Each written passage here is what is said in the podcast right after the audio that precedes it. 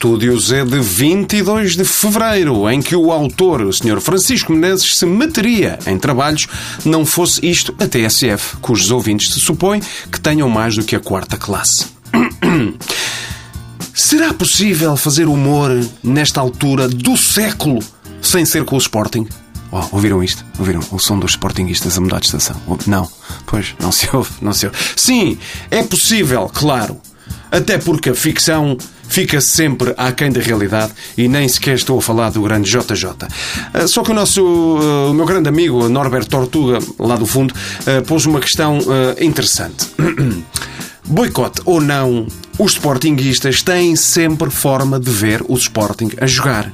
Isto implicará uh, muitas idas ao estádio, uh, deslocações pelo país, continente e ilhas, já para não falar do estrangeiro, embora estas também nunca durem muito, tudo lhes valerá a pena para ver o Sporting. Mas. Uh, e se eles quiserem uh, ver coisas diferentes? Se eles quiserem outras formas de entretenimento, tipo, uh, sei lá, tipo futebol, não é? Eu sei que o Sportingista é gente chique, que não vê novelas nem nada dessas porcarias, portanto não vai sentir falta. O boicote aí não se vai fazer notar. Era muito mais preocupante para a economia nacional se eles decretassem boicote aos charutos, à brilhantina, aos botões de punho. Aí sim, aí haveria mesmo chatice, mas eu também não vim aqui para dar ideias. Mas, mas que diabo? Um sportinguista só pode ver o Sporting, não pode variar.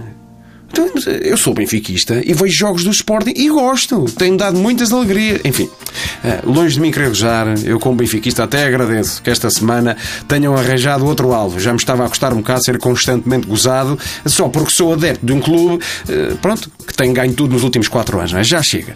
Como benfiquista, eu não tenho qualquer animosidade contra o Sporting, não os considero inimigos, não nos fazem mal nenhum há muito tempo. Até festejei quando o Sporting foi campeão, lembro perfeitamente, também tinha acabado de largar as fralas aquela época de 2001, 2002, as, as Twin Towers, o Sporting campeão, o mundo estava completamente louco. Só, eu não tenho nada contra os Sportingistas, eu tenho amigos que são Sportingistas fervorosos.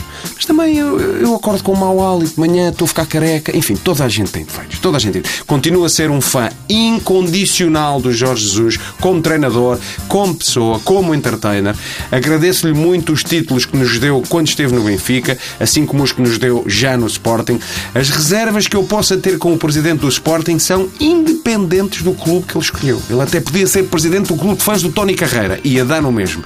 O que ele tem que possa ser levemente asqueroso para qualquer pessoa não é o facto de ser sportinguista. Eu isso até acho querido. É tudo o resto.